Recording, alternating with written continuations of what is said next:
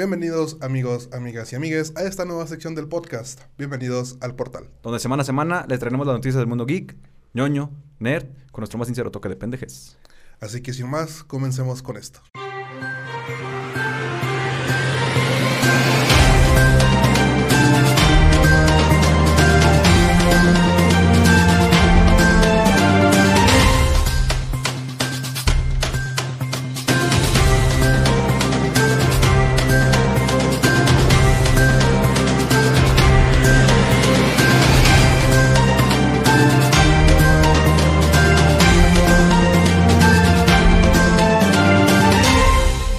Pues aprovechando el término de la Semana Santa, vamos a ponernos un poco bíblicos. Porque amigos, la traición. Desde Caín matando a su hermano, hasta Judas Iscariote vendiendo a su maestro por 30 Pero, monedas. pero, espérate, espérate, espérate. Pero pues es que esa pinche traición culera, güey. No mames, su amigo convertía el agua en vino, güey. Bueno, dije No traición, no mames. dije que fuera inteligente. No mames. Por lo que si eres como Judas, puedes que puede que recibas toda la ira del reino divino y un castigo no tan manchado como si te robaras un pan del Walmart. O como si hubieran arredado a policíaca y fueras el único no blanco. O, o si eres Jada Pinkett Smith, recibes un eso mamona de parte de la comunidad global. Esto es porque el pasado martes inició el juicio por difamación entre Johnny Depp y Amber Heard, y la verdad es de que el chismecito no está para nada malo. Pues dentro de los alegatos iniciales, ambas partes se fueron como barberio di- diabólico directo a la yugular, siendo uno de los primeros argumentos del abogado defensor de Hart lo siguiente. Durante años, todo lo que el señor Depp ha querido es humillar a Amber, perseguirla y arruinar su carrera. Pero como todos sabemos, el capitán Jack Sparrow siempre tiene un as bajo la manga. Y es que se dejó ir como Gordon Tobogán, entregando un desfile de pruebas y declaraciones en contra de Amber Heard para probar al juez que sus declaraciones sobre su expareja eran tan ciertas como el sol de mañana. Y es que la defensa de Depp entregó videos donde se veía a Amber en el elevador del edificio donde vivía junto a Johnny, acompañada de nada más y nada menos que del magnate y aficionado a quemar las patas a Luzbel, Elon Musk. También en uno de los aleja, también en uno de los, en uno de los más allegados amigos de Depp, James Franco. Pero esta traición de James Franco es un poco más digerible, ya que, como todo un caballero, recordó el código no hablado entre las relaciones masculinas. Bros before hoes. Aplicó el meme, sí viniste. de Spider-Man. Exactamente. Y se presentó al juicio para testiguar en contra de Amber. Así también se dio uno de los momentos de más güey ya de la historia reciente, donde Amber Heard declaró cínicamente que aún estaba enamorada de Johnny Depp, a lo que la cara con subtítulos de Johnny Depp dijo, seas mamón. No nos queda más que esperar cómo se desenvuelve el juicio, que según los expertos podría llegar a tomar mínimo seis semanas para que el juez escuche todos los alegatos y testimonios, vea toda la evidencia y tenga un veredicto final. Pues todo, todo, toda la noticia, creo que lo que más me causó impacto fue el... El Todavía te amo. el Es que sigo enamorado de ti. Es en el juicio. Es increíble la manera en la que una persona puede llegar ¿Por a qué? manip- ¿Por qué a no- ser tan manipulativa. Güey, se lo dices por mensaje, se lo dices cuando lo, lo ves por llamada, güey, no en el juicio, güey, o sea, como que ya, ya pa' qué, güey, o sea, ya. Y hay que ya. tomar en cuenta que aún así las declaraciones de Amber son juradas. Es decir, que esto va a quedar en un archivo donde Amber Heard dice que todavía Juró con la verdad y nada más que la verdad que ama a Johnny Depp. Todavía.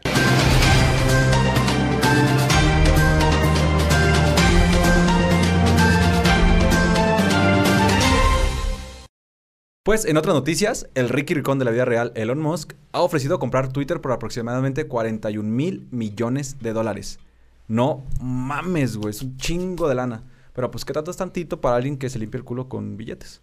Además, eso lo gana en una pinche semana y póngale limón sin semilla, chingue su madre, del grandote, güey, y aguacate y todo lo que esté caro, la verdad, y su madre. este, gasolina premium. Y gasolina premium y comprada en Estados Unidos, güey. Échale, sin pedos. Pero eso no fue todo. Eso pasó después de rechazar un puesto en el Consejo de Administración de Twitter. Pinches morros pendejos, ni quién quiere trabajar con ustedes, dijo el Sugar Daddy roba esposas. Aparte de que ocupar el puesto del consejo le habría impedido una posible adquisición de la empresa. O sea, si pues si no es millonario por tonto, o sea, pendejo no es, Definitivamente. ¿sabes? Mente de tiburón. Digo, igual eh, tanto Pachuli le ha dejado la cabeza medio mal, pero Pero güey, pues sí, güey, pero pues el dinero no, no se hace en, en los árboles, güey. Desde que realicé mi inversión, me he dado cuenta de que la empresa no prosperará ni servirá a este imperativo social en su forma actual. Twitter debe transformarse, dijo Musk en una carta dirigida al presidente de Twitter, Brett Taylor. Y es que, claro, güey, el chiste para ser chingón es creértela, güey. Si no te la crees, pues no, güey.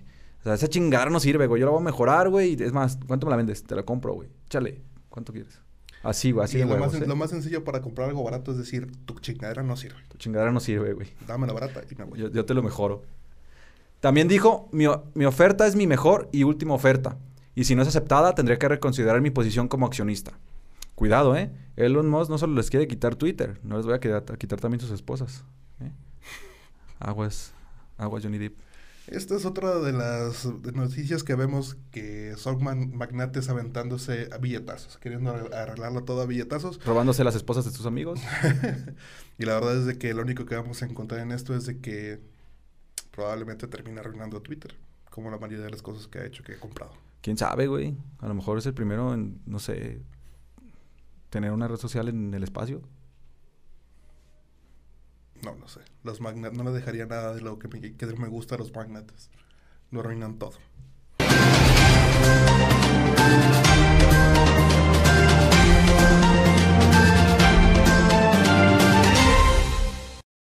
La semana pasada la comunidad gamer fue tomada de sorpresa por uno de los actos más desinteresados de generosidad jamás vistos en esta comunidad. Y es que usuarios de Twitter comenzaron a hablar de un jugador con el gamer tag de Let Her Let Me Solo Her, que se dedicaba a ayudar a los gamers a derrotar uno de los jefes más temibles del nuevo juego del desarrollador From Software Elden Ring, Mela Malenia, perdón. Y ustedes dirán, bueno, qué raro tiene que en un juego de comunidad cooperativo exista alguien que guste ayudar a otro a pasar un nivel. Y bueno, yo les diré qué bueno que no saben de los horrores del CSGO. Pero la verdad es de que en sí, la acción de ayudar a los demás no es lo impresionante de todo esto. Lo que ha llamado la atención de toda la comunidad es de que tras la decisión de los desarrolladores de nerfear las invocaciones en el juego, es decir, la ayuda invocada aparecerá con menos objetos de curación, ha sido un poco más difícil, aún con compañía, derrotar a Malenia. Pues resulta que nuestro héroe sin capa no solo es capaz de derrotarla sin sudar, sino que además lo hace prácticamente desnudo, con dos katanas y una olla en la cabeza. En una reciente entrevista para el sitio de internet IGN, el jugador declaró, él declaró que hace esto porque ama a Malenia como jefa. Sin embargo, también es muy consciente de lo implacable que puede ser su lucha, por lo que se dispuso a, demostrar a otros jugadores que se puede vencer, que se le puede vencer, específicamente por un jugador desnudo, con una olla en la cabeza y que puede hacerlo más de 400 veces. Sin embargo, todo héroe tiene un némesis que siempre lo pondrá en jaque y al final lo va a terminar venciendo. Y el amigo más despiadado de nuestro héroe no es, o- no es otro más que el temido lag. Pues ha declarado que a veces el lag es tanto que le es imposible tener el timing perfecto requerido para llevar a cabo la estrategia necesaria para derrotar a Malenia. Desde, que, desde aquí enviamos un gran saludo y un fuerte abrazo a este noble héroe y deseamos, y deseamos que en la comunidad haya más jugadores como él y menos camperos. Menos camperos, por favor. Los odiamos todos. Si eres campero, no juegues. Digo, a final, a final de cuentas estamos hablando de una persona que lo ha, no, evidentemente no lo hace, eh, digamos, Porque es bueno. altruistamente, sino No. evidentemente está, lo está haciendo para, para conseguir más experiencia. Ha declarado también de que no, no, no, le interesa seguir subiendo a su, persona, a su personaje de nivel, sin embargo, es interesante. Pero solo mata a Malenia, entonces. Sí, solamente lo, lo, lo convocas para ayudarte a matarlo. Wow. Y ya, es todo lo que hace. Wow. Digo, tiene su cierto, su cierto nivel de dificultad, pero es todo lo que hace. Wow. Otra vez. Wow por, por, por cuatro.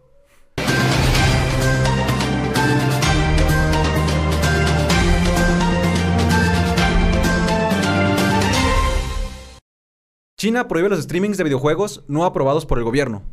¿Es neta China? ¿Es neta? ¿Qué más vas a prohibir? ¿Google? ¿YouTube? ¿O que los ciudadanos hablen mal del gobierno? ¿Qué más? que- Ah, Pero sí están prohibidos. ¿Neta? Hasta WhatsApp está prohibido. ¿Neta? Sí. Puta madre, China. Chingado, todo quieres prohibir. El analista de la industria de los videojuegos, Daniel Amat, cuenta que China siempre ha exigido que los juegos tengan una licencia oficial antes de poder distribuirlos o mostrarlos por streaming. Pero, pero, es raro que les les aplique una prohibición. Casi ni les gusta prohibir cosas a los chinos. Ah, pero no sea comer perros o fetos de bebés porque, mmm, qué rico. No, chiste, no, no. Güey, no es chiste. Parece chiste, pero es anécdota. Por poner un ejemplo, tú acabas de mencionarlo, el del Ring eh, no está aprobado oficialmente eh, en su venta en China, pero encuentran un público muy grande en plataformas como Ouya, que es el Twitch pirata. Por lo que ahora el gobierno se ha tomado mucho más en serio la prohibición para evitar que se muestre cualquier juego que no ha sido expresamente aprobado por ellos mismos. El del Ring tuvo aproximadamente 17 millones de espectadores diarios en su primera semana de lanzamiento.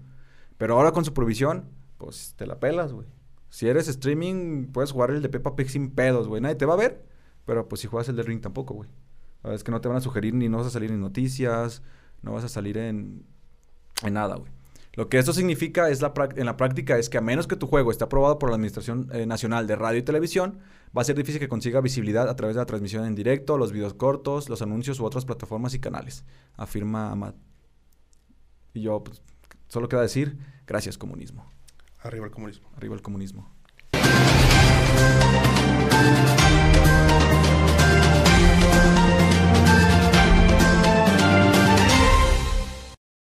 Sonic the Hedgehog 2. Es ya la película de videojuego más taquilla de la historia, al igual que con la noticia de la legalización de la marihuana, los fans del erizo se pusieron muy felices.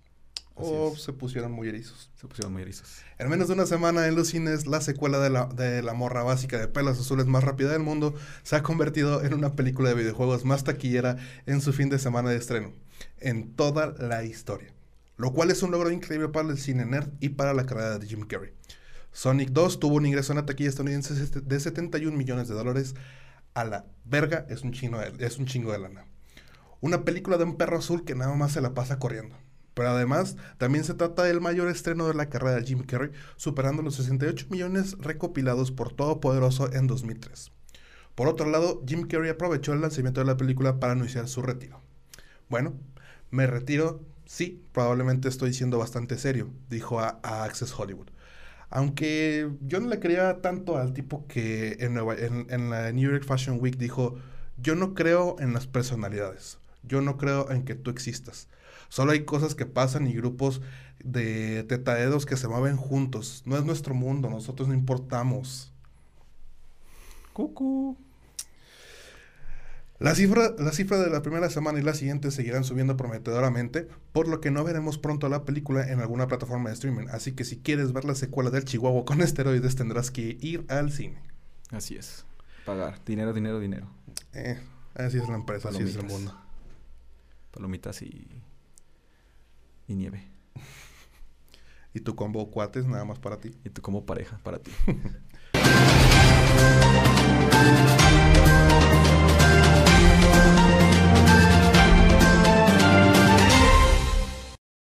Si bien Marvel es un experto en engañarnos a los fans, desde trailers editados para hacernos creer que Hulk estaría en Infinity Wars, hasta campañas de entrevistas más arregladas que tu novia cuando le dices que van a ir a un lugar muy especial y solo le ibas a llevar a los tacos de Don Chuy en la esquina. Uno de los talones de Aquiles de la gran M ha sido su merchandising. Y es que el cochino dinero puede cargar a los más poderosos. Y esta vez una nueva filtración se dio al revelarse de las figuras de acción de la película de Thor Love and Thunder, en donde se puede ver en la descripción de la figura cuando un nuevo y peligroso visitante amenaza la existencia de, Nueva Asgard, la reina Valkyria se ve obligada a alzar su espada una vez más para defender a su pueblo. Lo que ha dejado a los fans con más teorías conspiratorias que tu amigo que le mama Jaime Maussan. Es que una de las más fuertes en este momento es Gore. El dios carnicero será el villano principal de la trama y se encargará de llevar la guerra de nuevo a la apacible tierra de Nueva Asgard, gobernada desde los eventos de Endgame por Valkyria, puesto que Thor decide acompañar a los Guardianes de las Galaxias en sus aventuras en el espacio. Lo que nos hace pensar que lo que eh, Taika Waititi tiene preparado para Nueva Asgard no es para nada bonito. Pues Thor tendrá que dejar de lado todo para una vez más defender a su pueblo. Sin embargo, no se podrá confirmar nada hasta el 8 de julio, cuando esperemos el nuevo trailer de Thor, Love and Thunder. Se revele un poco más de la trama de esta película de la nueva era del UCM.